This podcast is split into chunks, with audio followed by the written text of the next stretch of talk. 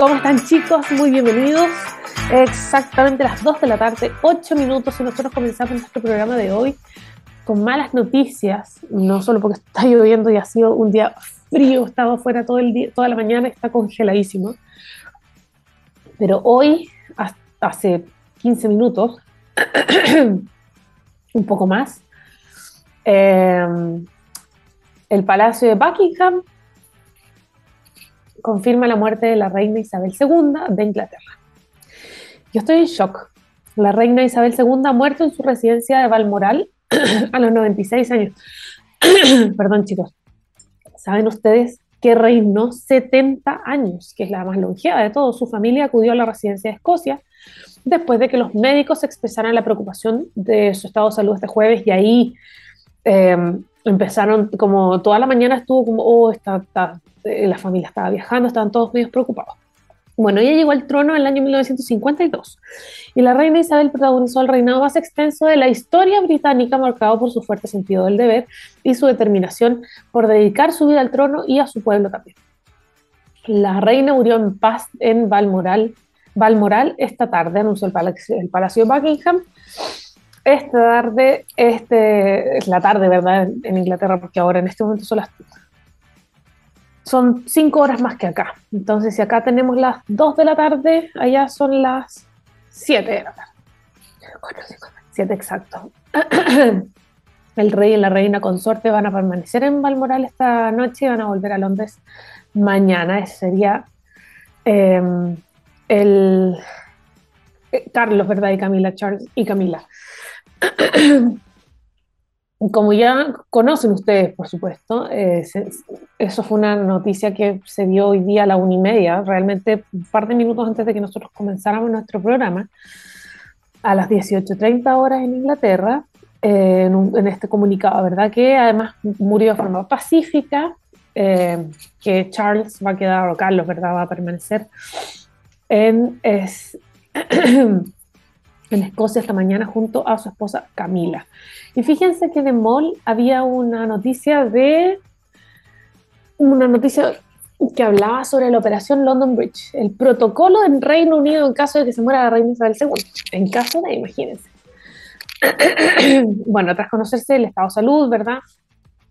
Em, es es delicado, los médicos se encuentran como medios preocupados, hay demasiada tensión en Reino Unido y la expectación respecto de la situación de la monarca y así lo han detectado, lo han dado a entender algunas autoridades y miembros de la realeza. Bueno, mientras están, estaban ahí esperando noticias, se activaron algunos protocolos, pero hay una cosa que es clara, todo va a cambiar en el momento en que la primera ministra, a la primera ministra, Liz, le van a comunicar por teléfono que el puente de Londres ha caído, London Bridge. y así se da el inicio de la operación London Bridge, que tiene que estar en este momento, ¿no? Que es un complejo plan protocolar divulgado el año pasado por el medio estadounidense político y que fue confeccionado con mucha anticipación a la espera del día D, como se ha denominado el día de la muerte de la reina. Bueno, tras la llamada, eh, a la, tras la llamada la recién asumida primer ministra, eh, que es Liz Truss, va a comenzar una cascada de llamadas, correos electrónicos, funcionarios, ministros de, de relevancia cuyo borrador ya está escrito. Estimados compañeros, eh, es con tristeza que les escribo para informarles la muerte de su majestad, la reina. Eso es lo que tiene que escribir, ¿verdad?, el secretario de gabinete, que es el funcionario de, mayor rango en el Reino Unido, que le tienen que entregar esto a los ministros. Una vez que se haga esto, todas las banderas del Whitehall, en la zona parlamentaria, deberán bajarse a media asta en 10 minutos. Que ya lo pudimos ver en las fotos que están, las fotos, los videos, los drones, todo lo que lo que está circulando ahora. Algo que Downing Street calificó en su momento de imposible sin la ayuda de un contratista externo. Bueno, la ciudadanía en tanto va a conocer la noticia a través de eh, una notificación oficial emitida por la Casa Real que ya se emitió y la primera ministra va a ser, perdón, el primer miembro del gobierno en hacer una declaración y el resto de los miembros del Ejecutivo no, no van a poder pronunciarse con al respecto. Hasta entonces. Bueno, tanto el Parlamento británico como las cámaras autónomas de Escocia, Gales e Irlanda del Norte van a cesar su actividad, es decir, ponemos pausa, van a anunciar un minuto de silencio a nivel nacional y el Ministerio de Defensa va a disparar salvas desde diversas ubicaciones. Y este plan también contempla un protocolo exclusivo para las redes sociales, obvio, con la participación de retweets, obviamente de la cuenta oficial, es contenido no urgente. Prohibición de retweets en cuentas oficiales y contenido no urgente. El negro va a bañar los perfiles sociales del gobierno, así como la página web oficial de la familia real que ya está en pausa. Se han dado algunas señales al respecto Em, pero eso es básicamente lo que está sucediendo ahora. Son exactamente las 2 de la tarde, 14 minutos, y nosotros vamos a comenzar nuestro programa de hoy con música. Em, yo estoy en shock, lo siento, estoy en shock, shock, shock, shock, shock, shock. Así que vamos a comenzar con toda la música, toda la energía de The Smiths. Lamentablemente, muy ad hoc, The Smiths, The Queen is Dead. Sí, The Queen is Dead. Y así comenzamos nuestro programa de hoy. Chicos, estamos de vuelta, son las 2 de la tarde y 20 minutos y les voy a contar que tenemos un tremendo invitado el día de hoy. Vamos a estar hablando de EPSI, una plataforma líder en el mapeo de puntos de carga eléctricos, ¿verdad? Que analiza la situación en Chile con respecto a eh, los otros países. Abrieron operaciones en Colombia, en España, eh, y vamos a estar profundizando en esto y mucho, mucho más. Le damos la bienvenida. Está conectado con nosotros, él es el CEO de EPSI. Bienvenido, Pablo Maturana, ¿cómo estás? Hola, Valeria. Bien, ¿y tú? Muy bien, impactada con la muerte de la reina, pero aquí, al pie del cañón, y hablemos un poquito de lo que está sucediendo con el parque automotriz de vehículos eléctricos, ¿no? Que ha ido creciendo eh, rápidamente. ¿Cómo puede afectar el crecimiento? Partamos haciendo un análisis un poco, eh, ¿cómo puede afectar el crecimiento acelerado a la hora de hablar de infraestructura de carga cuando empiezas a tener demasiados autos eléctricos? ¿Cómo, cómo a qué nos vamos a enfrentar? Mm, mira, esta opción es un poco como el, huevo o la gallina. Eh, primero? Sepo. Entonces, eh, creo yo que Chile tiene como unos números que, como todavía hay poquito auto eléctrico, hay infraestructura de carga como suficiente. Apropiadas para esa cantidad, claro. Apropiadas para, esa cantidad y, y, la verdad es que ha, sido lento la introducción de, por distintos motivos.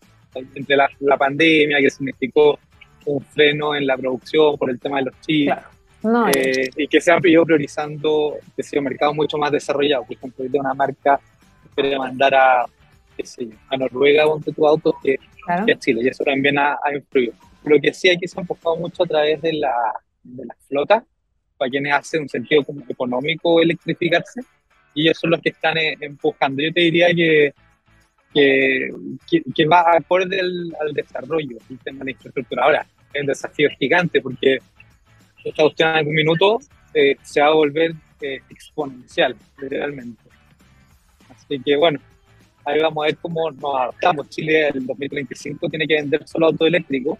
Si pensáis, si pensáis que en, Chile se venden alrededor de 300.000 autos al año, en 12 años más, yo siempre digo, hace dos años era el 2010, tampoco es hace tanto, en 12 años más va a haber los 300.000 autos que se vendan van a ser eléctricos, por, por ley, digamos. Entonces, en algún minuto se vuelve exponencial, porque si el crecimiento es lineal, al 2035 llegamos, qué sé yo, a 25.000 autos, por decirlo no a los 300.000 que, que por ley van a tener que ser eléctricos. Así que ahí va a estar el desafío.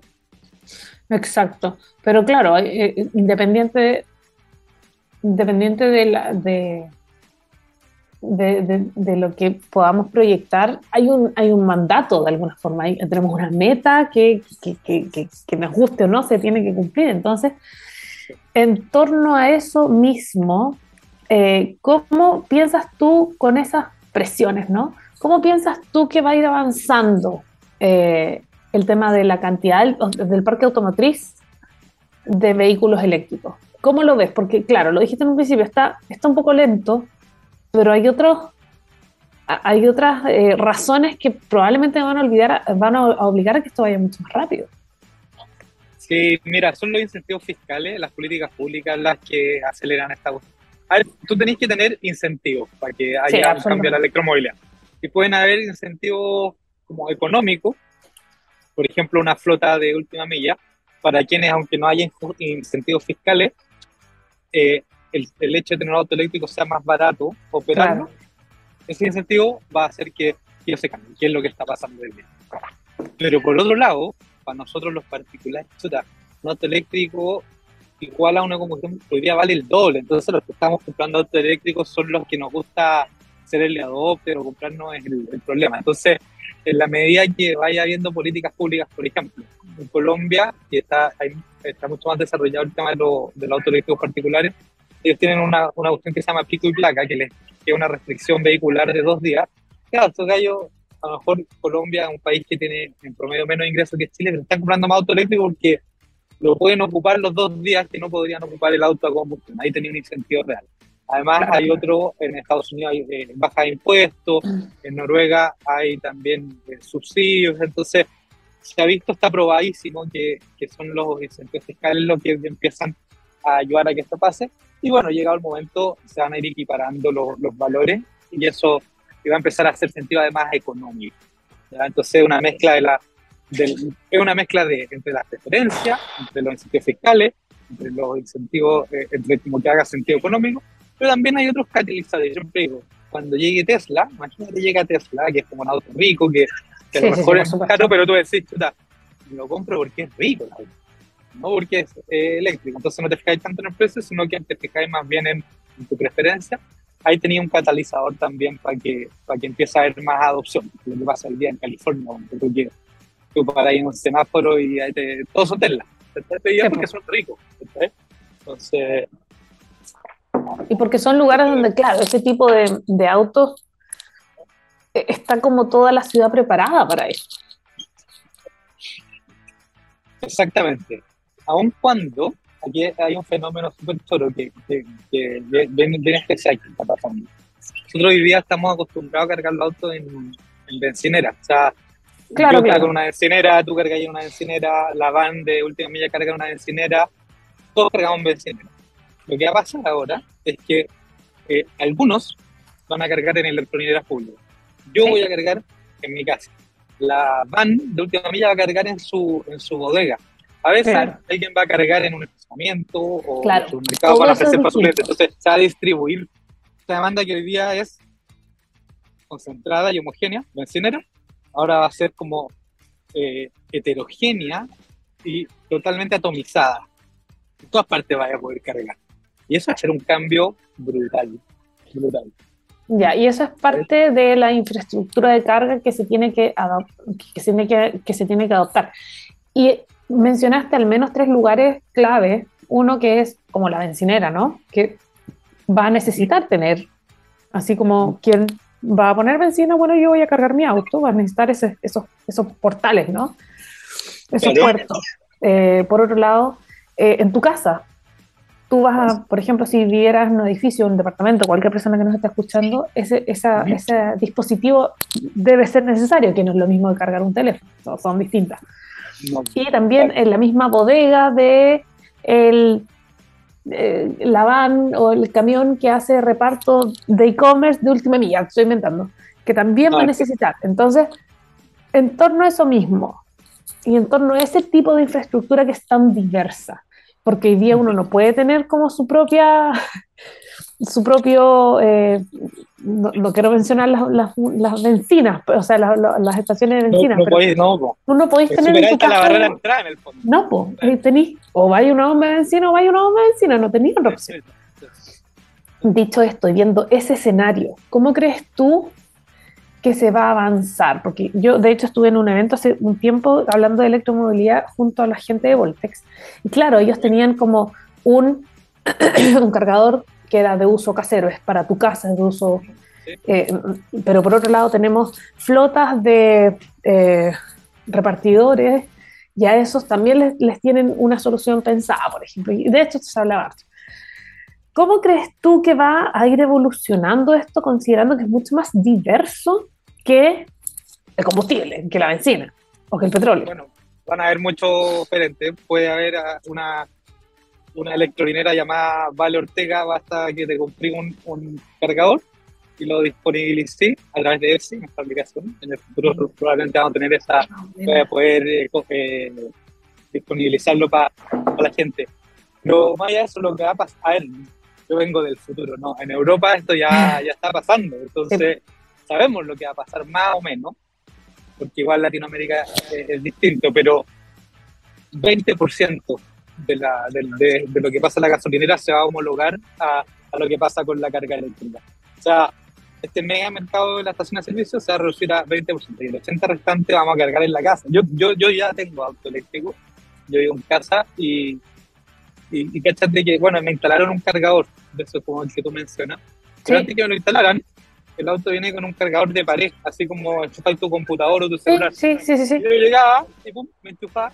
Oye, y era suficiente. Te juro que no necesitaba el otro cargador. ¿Por qué? Porque uno en el día a día, ¿cuánto, cuánto anda? Ponle que andís 50 kilómetros, 100 kilómetros, lo recuperáis en la noche. Al final el auto hay una estadística, 22 horas, el día está parado. Entonces ese tiempo lo podía usar para cargar. El otro día me fui a la playa, eso sí, en el auto eléctrico, y eh, claro, ahí está frito, tenéis que, a medida que no aumenten las autonomías, y dependiendo de dónde vayáis, vaya a necesitar carga pública, pero eso es cuánto, el 5% de los casos.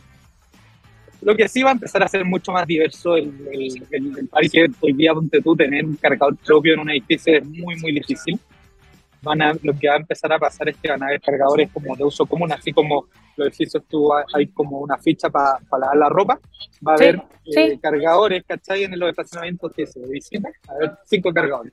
Ahí los vaya a poder usar y pagar tu, carga. Y van a haber soluciones tan heterogéneas como las que te imaginé, que esto es mucho más flexible que, que una bencinera. Una benzina, claro. Oye, es, es como que se te abre como toda una como un universo y ahora quiero que vayamos directamente a EFSI. ¿De qué se trata EFSI? Ya, mira, EFSI nació para ayudar a, la, a los usuarios de auto eléctrico a tomar una mejor decisión de respecto de dónde ir a cargar. Nos dimos cuenta que los primeros usuarios de auto eléctrico, cuando tú llegaban a una Voltex, que tú la nombraste, o a una NLX, da lo mismo, una electrónica, sí, sí, sí, llegaban, ya habían, qué sé yo, un auto cargando y tres esperando. Cuatro horas de espera. Cuando a lo mejor la que estaba más allá, es que estaba y te voy a ahorrar tres horas. Entonces eso lo transformamos nosotros en una aplicación que pasa en comunidad, un poco como es Waze o SoSafe, hazte cuenta, donde los usuarios reportan lo que pasa en el punto de carga y a ti te sirve eso para saber dónde ir a cargar. Entonces te dicen si es que hay fila, etc.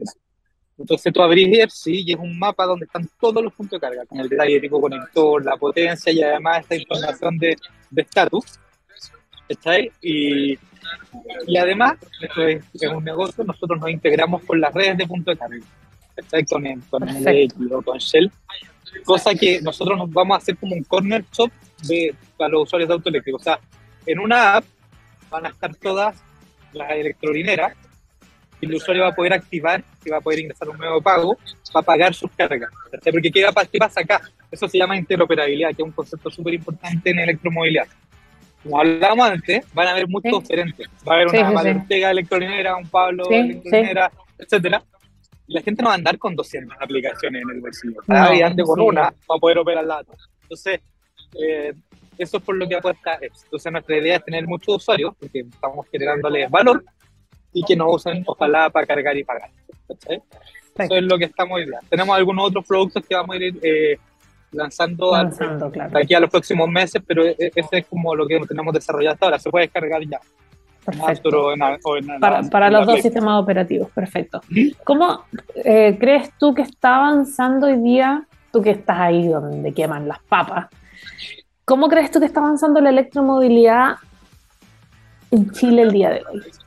Porque en algún momento nosotros lo conversábamos acá en el programa y se hablaba de cómo esto va bastante más rápido de lo que pensábamos y después fue como, parece que nos frenamos un poquito, súmale pandemia, súmale estallido social y súmale recesión, etcétera, inflación y, mucho más.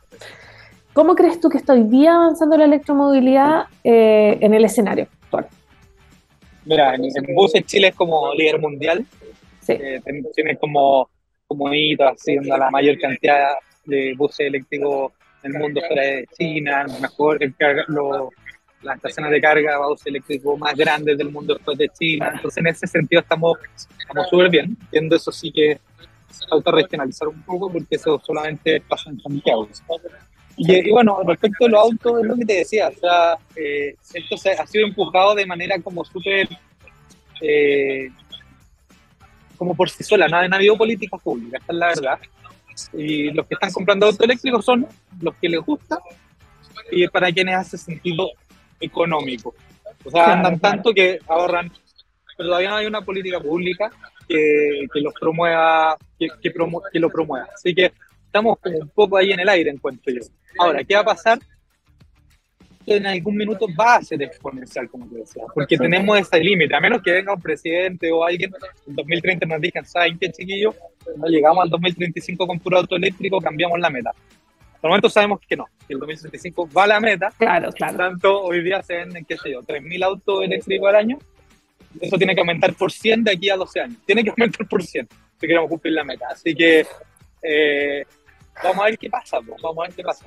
Ahora, ¿de qué dependería que cambie esa, ese volumen que se, que, se multiplique por 100? Igual es harto. Eh, bueno, es, necesariamente mira, hay un tema de oferta súper importante, un tema de oferta, o sea, en toda Europa hay, hay mucha oferta de auto lleno de auto eléctrico, lleno. Y está lleno.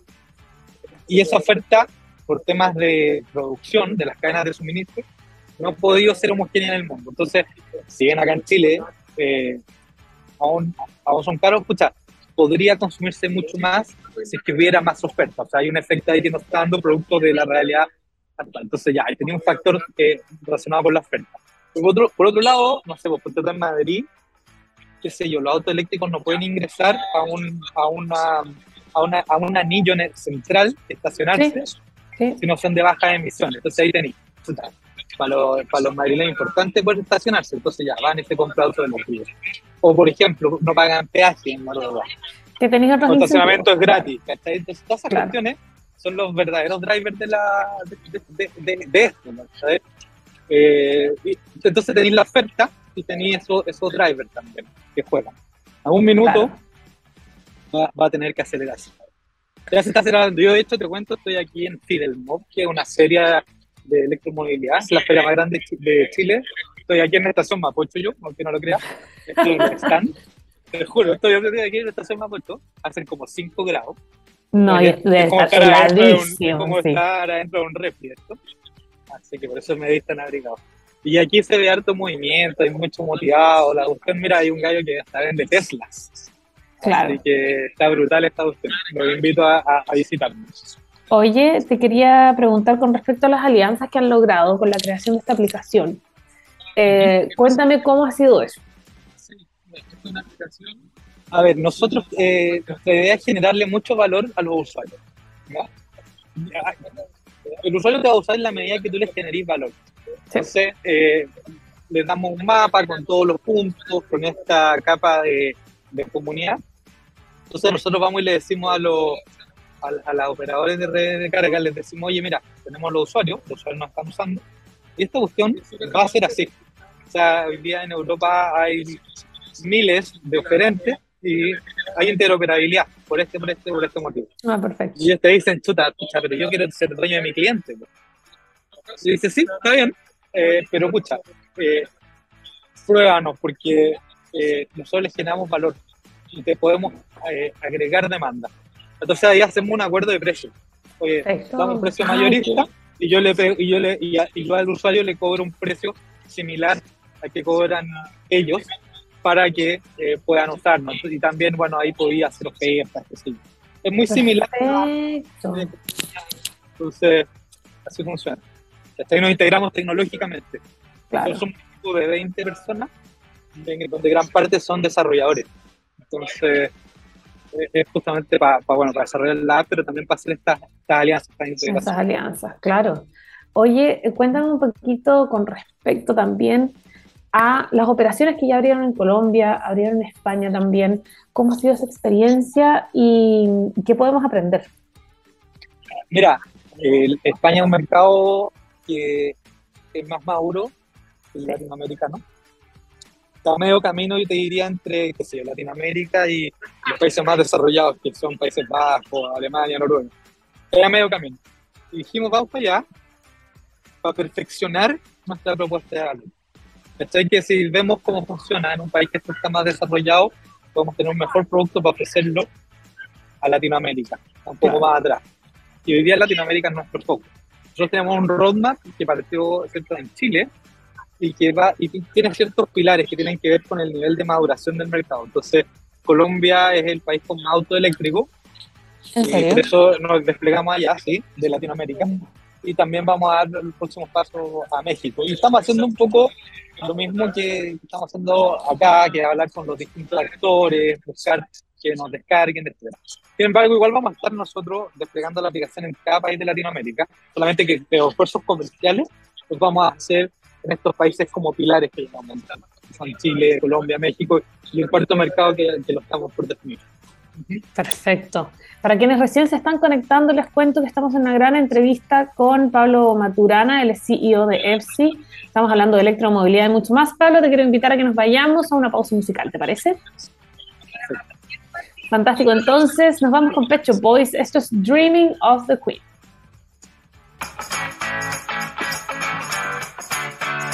Chicos, estamos de vuelta cuando ya son las 2 de la tarde, 45 y 45 minutos. Estamos con un gran invitado, el CEO de EPSI. Bienvenido una vez más. Está conectado desde Estación Mapocho, Pablo Maturana. Bienvenido ahí en, el refri.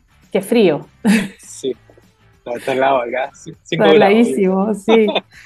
Estábamos hablando un poco de Colombia, un poco de España, ¿verdad? De cómo, cómo han implementado EFSI en estos países y yo quiero que nos detengamos en unos ejemplos que tuviste que son clave y que dijiste además, que son tremendamente importantes para poder impulsar la electromovilidad y, hacerla ya como que se dispare y que esto sea simplemente exponencial, ¿no? Que tiene que ver con eh, los incentivos y las políticas públicas para poder potenciar la electromovilidad.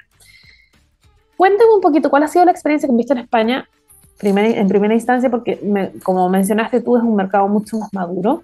¿Y qué crees tú que falta para que se... Porque además todas estas políticas que uno ve de afuera y dice, oye, pucha, qué bueno, podríamos hacer lo mismo en Chile. Igual hay que chilenizarlas, hay que aterrizarlas a nuestra realidad. Cuéntame cómo, qué tan importante es y cómo crees tú que se podrían hacer eh, para que funcione en Chile. Eh, buena pregunta, la verdad. Eh, eh, habría que ver cómo aplican a, Chile. La verdad es que hoy día existe con toda la restricción vehicular que se podría asociar a, a, lo mejor a, algún beneficio para quienes. Eh, cosas, los peajes. Ahí tenía una, una opción clara que podría hacer. El tax, por ejemplo.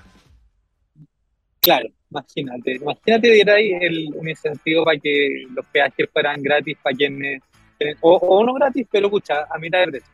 Ahí ha tenido un incentivo real. Yo no sé si el, el Estado o, el gobierno no, no, lo ha hecho por porque quizás no hay tanta oferta sobre la cual eh, hacer esta opción, o quizás hay otros motivos, pero y lo otro es que, por ejemplo, en Estados Unidos, en las devoluciones de impuestos, te, si tú te compraste un auto eléctrico, Mal Ortega se compra un auto eléctrico y declara impuestos, hay una, hay una exención ahí, o sea, te devuelven, te devuelven, creo, antes, un porcentaje, claro. Un porcentaje. Entonces la gente va y dice, menos. Así que yo creo que por ahí, ahí tenéis dos cosas eh, súper super claras. Hay otro tipo de incentivos que, que, que, ayudan, por ejemplo, hoy día se está haciendo un reglamento para normar la interoperabilidad, que era lo que te hablaba antes para ver cómo iban a interoperar las redes. O, por ejemplo, empiezan a haber ciertos modelos de negocios nuevos que se van a desarrollar brutalmente en el futuro, que tienen que ver con que tu auto, como almacenador de energía, tú la, la podés inyectar a la, a la red. Por ejemplo, el, cargador que me pusieron ahora en la casa, cuando compré el auto eléctrico, tiene la tecnología para que yo pueda inyectar energía desde mi auto a la red. ¿Cachai? Y y que me paguen por eso.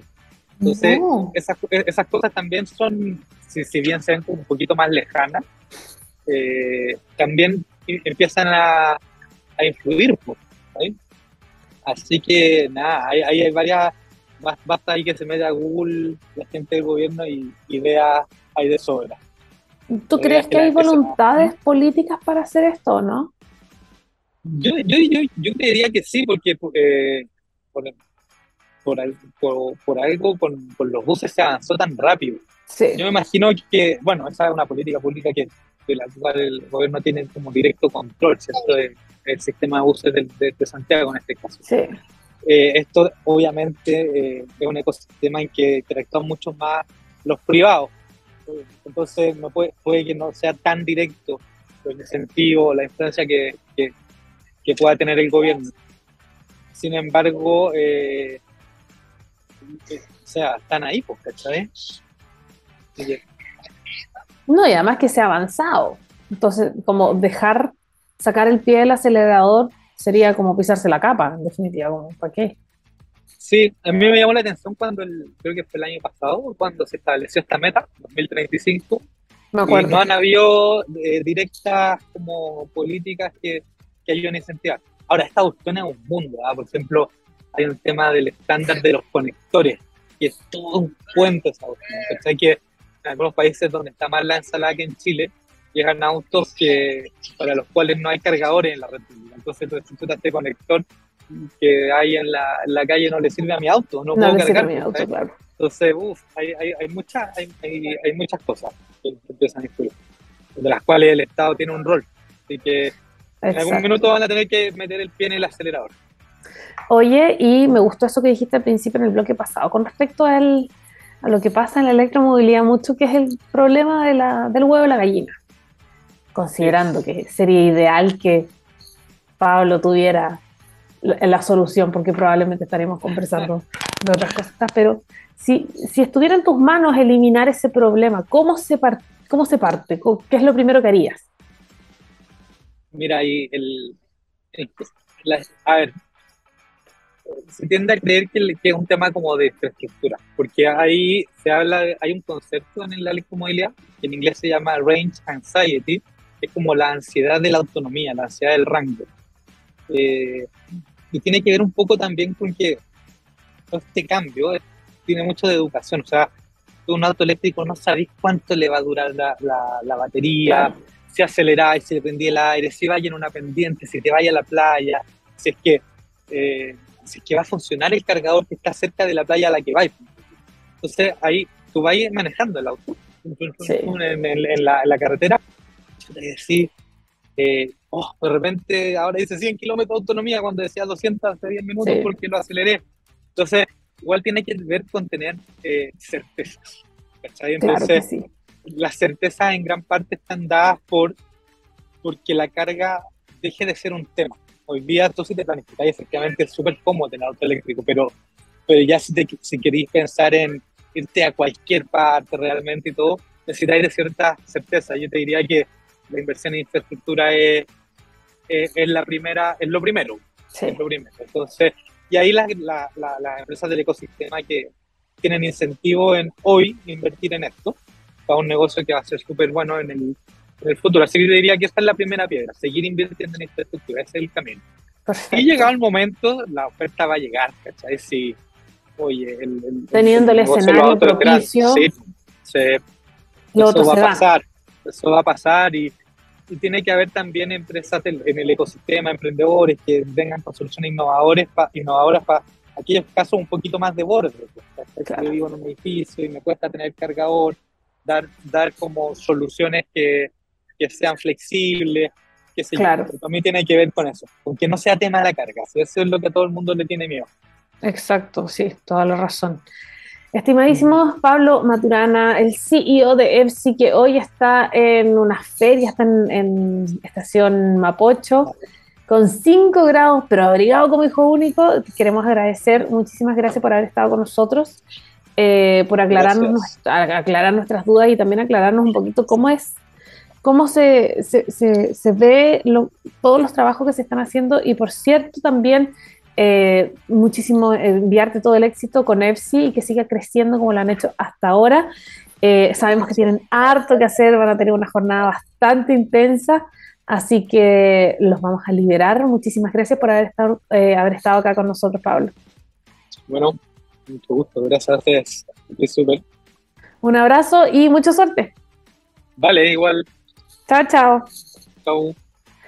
Y nosotros, chicos, los vamos a dejar hasta acá. Eh, cuando son las 15 horas, perdón, las 15 horas, 2, ¿vieron que estoy confundido? Son las 2 de la tarde, 53 minutos. Nosotros nos despedimos el día de hoy. Eh, vamos a seguir viendo las noticias del mundo, por supuesto. Lo dejamos hasta acá y nos vemos en el próximo capítulo. Chao, chao.